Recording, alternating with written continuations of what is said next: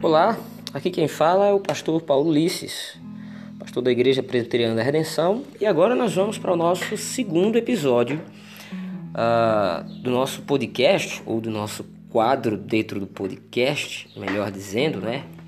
Uh, como nós temos dito, nosso podcast Gigraptai, onde nós abordamos a interpretação bíblica, os métodos de, de interpretação bíblica, e hoje nós vamos começar esse nosso segundo episódio, então. O primeiro episódio foi mais uma apresentação, como você deve ter ouvido. E esse segundo episódio, então, nós vamos trabalhar, propriamente dito, alguns princípios. Nós vamos começar, né, trabalhando alguns princípios hermenêuticos, alguns princípios exegéticos ali, básicos, é claro. E com o tempo a gente vai aprofundando isso. Mas a nossa proposta, então, é começar a introduzir os nossos primeiros princípios, como é que a gente deve, então, proceder a organização e a interpretação do texto bíblico propriamente dita. Né? Nós faremos então uma série de pelo menos cinco episódios, pelo menos a nossa proposta talvez seja um pouco mais, talvez seja um pouco menos. Ah, depende muito do que nós vamos debater aqui e como de repente os assuntos eles podem se prolongar, eles podem se estender. Ah, mas nós vamos fazer, pelo menos em tese, ah, ou na teoria, pelo menos cinco episódios falando sobre esses princípios básicos da interpretação bíblica. O primeiro princípio, então, que a gente gostaria de abordar hoje, na verdade não é o princípio em si, ah, é mais uma organização inicial. E aí, então, o primeiro ponto que eu quero abordar é exatamente esse: preparação e organização. É impossível você estudar o texto bíblico com profundidade. É impossível você estudar o texto bíblico com acuracidade, com fidelidade, se você não se preparar e se organizar primeiro para essa tarefa. Uh, grandes pastores do passado, dentre eles João Calvino, uh, abordavam, por exemplo, o ministério pastoral uh, da perspectiva de dois princípios, que são dois termos em latim, né? termos em latim que muito popular, né? muito conhecido isso, que é o orare et labutare, isto é, ore e trabalhe, ou oração e trabalho. A oração é o aspecto devocional da sua aproximação do texto bíblico, e isso é um aspecto crucial para a interpretação do texto. Existe um livro que eu recomendo, então, nossa primeira recomendação de livro aqui é um livro publicado pela editora Cultura Cristã, que é o livro do Richard Pratt. Ele nos deu histórias. A, a, a perspectiva desse autor, a perspectiva interpretativa desse autor do texto bíblico, estou com o livro aqui em mãos, você deve estar escutando aí o folhear das páginas, e ele começa a sua narrativa, ele começa a sua narrativa não, ele começa a sua abordagem da interpretação das histórias do Antigo Testamento, das narrativas do Antigo Testamento, abordando exatamente a questão da orientação para o preparo. Então, ele leva em consideração muitos aspectos ah, ah, objetivos e subjetivos dentro de todo esse processo preparatório. Lembre, nós estamos tratando ainda desse aspecto. Nós não abrimos o texto bíblico ainda, ou até podemos ter aberto o texto bíblico. Mas nós não lemos o texto bíblico ainda, mas o aspecto devocional já deve estar presente. E aí, o segundo ponto dessa primeira parte do livro do Pratt ele vai abordar a influência da vida cristã, santificação, dotes, chamado, o exercício disso, a comunidade da fé, todo esse arcabouço espiritual que o Espírito usa, instrumentos do Espírito que o Espírito usa para nos proporcionar uma mentalidade pronta para receber toda a, a, todo o ensino do texto bíblico. Isso aqui é muito importante. Uh, a escritura, nós vamos ver isso com o passar do tempo, você vai notar, nós usamos muito as, muitos aspectos técnicos ou muitas metodologias técnicas na abordagem do texto bíblico. Técnicas essas que são usadas para a leitura de qualquer texto. Não é interpretação, coerência, coesão, a interpretação semântica, os aspectos sintáticos do texto, os aspectos contextuais, qual é a cultura do autor, quais são as, qual é a cultura ou o contexto histórico do receptor, se é um grupo, se é um indivíduo que, tá, que será o público-alvo daquele texto, não é? Se é uma carta, por exemplo, a carta a Filemon, carta a Tito, carta a Timóteo, ou se é um documento para a igreja, por exemplo, no Novo Testamento você tem várias cartas que são publicamente endereçadas a várias igrejas, não é? No Antigo Testamento isso é ainda mais o aspecto coletivo do receptor da mensagem é ainda mais intenso, né? Você tem o texto do Antigo Testamento ele foi redigido para o povo de Israel, não é não somente para um indivíduo, mas para o povo de Israel como um todo. Dentro desse gênero você tem subgêneros, né, textuais, enfim, Todos esses aspectos técnicos, eles são levados em consideração na nossa abordagem bíblica, mas sem primeiro o aspecto devocional, a, a, a, você fica aquém de, todo, é, é de toda a, carga conceitual que o texto tem para proporcionar que você desfrute. Entende isso? Então, é impossível começar o trabalho de interpretação bíblico ou bíblica sem levar em consideração o aspecto da a prática da piedade. Então, a primeira perspectiva, o primeiro passo que você precisa dar ao buscar a interpretação do texto bíblico é a oração. Você precisa ter consciência de que o texto bíblico ele foi inspirado pelo Espírito, por Deus o Espírito, a terceira pessoa da Trindade. E a intenção do Espírito é que o seu povo seja edificado com a mensagem do texto bíblico é com a mensagem do texto. O texto bíblico não é um livro de ciências, o texto bíblico não é um livro de sociologia, não é um livro de fenomenologia social. Não, o texto bíblico é um texto espiritual e está preocupado com o aspecto espiritual do homem a sua queda, o seu estado de depravação, de corrupção e a única solução possível para que esse quadro seja revertido, que é Cristo Jesus, a sua obra, operada por ele, aplicada aos eleitos pelo Espírito Santo, por ordem de Deus o Pai.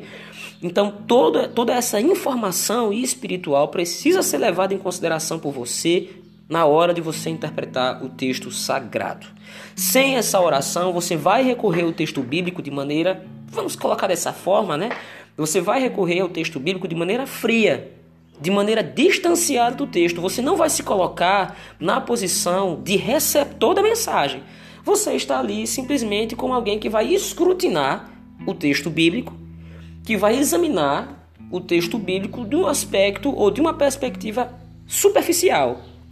Os aspectos somente textuais, os aspectos somente retóricos, talvez, um aspecto sintático, como nós dissemos antes, mas isso vai empobrecer a sua interpretação. Então, não despreze a piedade no processo de interpretação do texto bíblico. Você não está diante, nesse aspecto, você não está diante de um livro comum. Você não está diante de um livro qualquer, você está diante do texto sagrado, a revelação de Deus o Pai em Cristo Jesus, inspirada pelo Espírito Santo na mente dos autores bíblicos, que usou as suas características pessoais, usou as suas vontades, os seus desejos, os seus intentos pessoais supervisionando cada uma dessas coisas, cada um desses aspectos para a redação do texto sagrado. Em segundo lugar, ligado a esse momento, tendo, tendo o pressuposto de que você, com o sentimento de verdadeiro cristão, está recorrendo ao texto bíblico, está diante do texto bíblico agora, tendo orado ao Senhor, tendo buscado no Espírito Santo a sua iluminação, a sua capacitação para entender o texto bíblico, Agora você parte para o aspecto organizacional da coisa em si, do processo em si.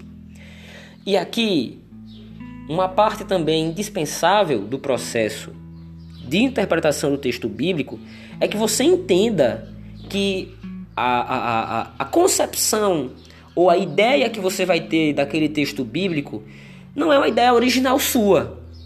Outros homens do passado chegaram a essa conclusão antes de você. E, e, provavelmente você só chegou a essa, essa conclusão agora porque de uma forma ou de outra você foi exposto a essas conclusões sobre o texto bíblico. Alguém interpretou o texto bíblico, alguém, por exemplo, o seu pastor, a, a, um seminarista na sua igreja, a, o presbítero na sua igreja, alguém, você viu na internet outros pastores, você leu livros leu artigos na internet, no Instagram, páginas no Instagram que abordavam de repente o texto bíblico de alguma forma. Então toda essa carga conceitual sobre aquele texto, todas essas informações prévias que de repente você pode ter do texto bíblico, elas já foram concebidas por alguém, por um comentarista, por um teólogo, por um professor. Alguém estudou aquele texto bíblico antes de você e proporcionou que você tivesse essas ideias preliminares. Não despreze isso. Muito pelo contrário.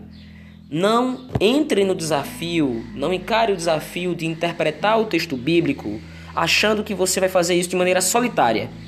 Não ache que o texto bíblico ele pode ser concebido, ele pode ser interpretado, ele pode ser analisado de maneira solitária, sozinha no universo teológico uh, em que nós vivemos hoje. E aqui entra em xeque, então, ou aqui entra pelo menos em riste, né? Entra em cena o uso de materiais para essa tarefa o uso de materiais bibliográficos que eu falo, não é? Bibliográficos e softwares que você pode lançar mão nós vamos recomendar alguns softwares aqui, alguns sites que você pode entrar aqui, mas não despreze o recurso bibliográfico para a interpretação do texto bíblico. Leia comentários bíblicos. Se você é o crente, membro de igreja e você quer estudar o texto bíblico devocionalmente, em primeiro lugar, gaste tempo, como nós falamos antes. Você está fazendo o seu devocional. É a sua vida espiritual, é a saúde da sua vida espiritual que está em jogo. Então, dedique um tempo de qualidade. Eu, particularmente, aqui é uma opinião minha que você pode levar em consideração ou não, você tem total liberdade aqui nisso. Mas eu, particularmente, não acredito que seja possível fazer um devocional em 10 minutos. Porque o texto bíblico ele precisa falar ao seu coração. E o texto bíblico ele tem uma mensagem específica. A Confissão de Fé de Westminster também fala isso no seu primeiro capítulo, é? que a escritura tem um sentido. O texto bíblico ele é único. A sua aplicação ela é variada. A sua aplicação ela pode ser estendida para diversos contextos. Por exemplo, você está lendo lá o Salmo 23. E no Salmo 23, versículo 1, o texto diz claramente lá, como você se lembra, né? O Senhor é o meu pastor, nada me faltará. Então, o texto, o sentido do texto ele é único. O Senhor, ele é o rei de Israel. A palavra pastor ali usada naquele texto do Salmo 23 é um sinônimo para pastor, ou aliás, um sinônimo para rei. Então, quando o salmista diz o Senhor é o meu pastor, ele está dizendo que o Senhor é o seu rei. Então, a ideia ali é recorrer ao reinado soberano do Senhor sobre o seu povo, o reinado messiânico, inclusive, dentro daquele contexto do Salmo 23. O Senhor é o meu pastor, o Senhor é o meu guia, o Senhor é aquele que sustenta e governa o seu povo. Por causa disso, nada me faltará. Então veja, a mensagem é única, o sentido é único, mas de repente, se eu estou doente enfermo, essa mensagem vai me abordar de, um, de uma forma. Se eu estou passando de repente por algum tipo de problema na minha família, se eu estou passando por algum tipo de problema na minha vida de modo geral, a depender do contexto, essa mensagem ela pode ser recebida por mim, a mensagem única, ela pode ser recebida por mim e eu posso aplicar isso de diversas formas. Por exemplo, se eu estou doente, se eu estou com alguma doença, não sei, estou passando por alguma dificuldade na minha saúde, o saber que o Senhor é o meu pastor vai consolar o meu coração a ponto de saber que o Senhor é o meu guia também nesse momento de dificuldade na minha saúde. Nada me faltará, talvez o Senhor restaure a minha saúde ou não o que eu sei é que a sua graça, a sua misericórdia, a sua compaixão sempre estarão presentes na minha vida, independente de eu estar doente ou não.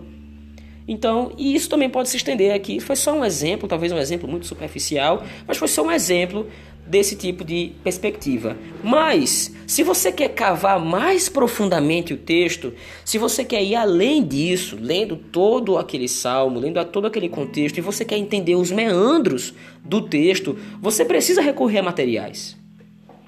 Então, o estudo do texto bíblico vai exigir que você lance mão dessas ferramentas interpretativas. Uma delas, como eu já disse, uh, é o comentário bíblico. Que é o comentário bíblico? É a descrição técnica do texto sagrado. O comentarista bíblico ele está preocupado em dissecar o texto, talvez não exaustivamente, mas o comentarista bíblico ele está preocupado em dissecar profundamente o texto nos seus aspectos, aspectos técnicos. Ele vai abordar o aspecto semântico, o aspecto sintático, ele vai trazer informações sobre o contexto cultural. Esse texto ele foi escrito, por exemplo, né? A carta do apóstolo Paulo aos Gálatas provavelmente foi escrita na década de 50 depois de Cristo, endereçando-se à igreja da Galácia, uma igreja que ficava ali ah, na região do continente asiático, ah, onde hoje se situa ali a Turquia, um pouco mais, mais ao norte, um pouco mais ao sul. É, só dando um exemplo, as informações podem não ser essas de fato. Mas então ele vai dar a você todas essas informações técnicas do texto, para que você possa se aproximar do texto com tudo isso em mente e então você possa se familiarizar ou se aproximar do significado do texto. Ele vai, como eu disse antes, ele vai abordar aspectos é, é, é, aspectos sintáticos. Essa palavra que o apóstolo Paulo usa, essa palavra que Moisés usa, isso é um verbo no cal perfeito. Talvez você sequer tenha noção disso, né? Cal é a árvore, é o tronco dos verbos hebraicos em sua forma simples, não é? Ah, não, tem nenhuma, não tem nenhum intensificador no verbo, não tem nenhum, ah, nenhum outro aspecto, é o verbo na sua forma simples, o cal. Ou talvez esse, esse verbo aqui está no grego nominativo da segunda pessoa masculino singular que aponta para. Enfim, ele vai abordar todos esses aspectos, se é que você me entende. Só que esses aspectos, aspectos técnicos, como ele disse, essas informações técnicas, ela visa, ou elas visam aproximar você do texto. Elas não estão ali para dar a você o significado, a aplicação final do texto, principalmente em seu aspecto de edificação ou no seu intento, né, no seu objetivo de edificar você, a sua mensagem bíblica. O comentário bíblico não tem essa preocupação. O segundo, o segundo material que eu recomendo que você use são as introduções aos testamentos ou as introduções aos textos bíblicos, aos livros bíblicos. Você tem diversos materiais hoje que são introduções. Por exemplo, eu tenho um material aqui excelente, que é da editora Vida Nova, que eu também estou recomendando agora para você, que é um material escrito por Raymond Dillard e Trample Langman III. Ele é uma introdução ao Antigo Testamento. Então você pode pesquisar ah, no site da editora Vida Nova, você vai ter esse material lá. E o que é esse material? ele é um comentário mais é, é, é, é, expansivo ou ele é um comentário mais panorâmico, não somente do livro em si, mas de todo o Antigo Testamento.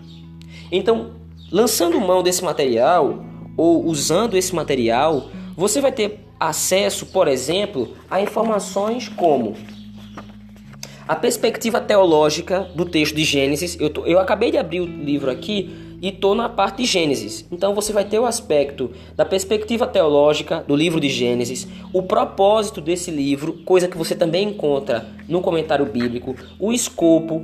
Aí você tem os tópicos principais do livro de Gênesis. Você tem todo esse, todas essas informações mais gerais do livro de Gênesis. O aspecto literário, como é que o livro de Gênesis ele foi escrito? Por exemplo, alguns colocam que alguns capítulos da escritura foram escritos através de um quiasmo. O quiasmo é um método, é um recurso literário que centraliza uma informação no meio do texto. Então, por exemplo, você tem uh, um, um, texto com 10 versículos, provavelmente o quinto versículo, o quinto e o sexto versículo vão ser o centro do texto, se você estiver diante de um quiasmo, não é? E é para aquele, aquele texto que o autor, ou para aquele centro que o autor quer chamar a atenção. E também muitos outros aspectos, né? Ele vai fazer um comentário baseado em toda a mensagem teológica, o estilo retórico do livro, uma série de fatores. Todas essas informações você encontra numa introdução, tanto ao livro quanto às, à introdução aos testamentos. Com relação ao Novo Testamento, por exemplo, eu tenho um material aqui que uso frequentemente, eu frequentemente uso esse material para a interpretação do Novo Testamento, que é um material publicado pela, pela editora Shed Publicações, que é uma editora também, ah, vamos colocar dessa forma, subsidiária à editora Vida Nova, né? É, o, o, nome do livro é O Novo Testamento, Sua Origem e Análise. Panorama do Novo Testamento, escrito por Mary, Mary C. Tinney. É, ele é um material excelente que dá também todo o aspecto panorâmico dos livros, cartas, evangelhos do Novo Testamento. Você pode ter acesso à cultura, ao mundo da época, você pode ter acesso a todo esse recurso de informações, ao estilo literário, quais, são os, quais eram os objetivos, por exemplo, de Mateus ao escrever o seu evangelho, de Paulo a escrever sua carta aos Romanos. E todas essas informações são muito válidas e úteis para você interpretar o texto bíblico. Por fim, o último material e talvez o mais óbvio material que eu recomendo para a interpretação do texto bíblico são as Bíblias de estudo. E aqui, entenda, existe uma diferença entre Bíblias de estudo e as Bíblias temáticas.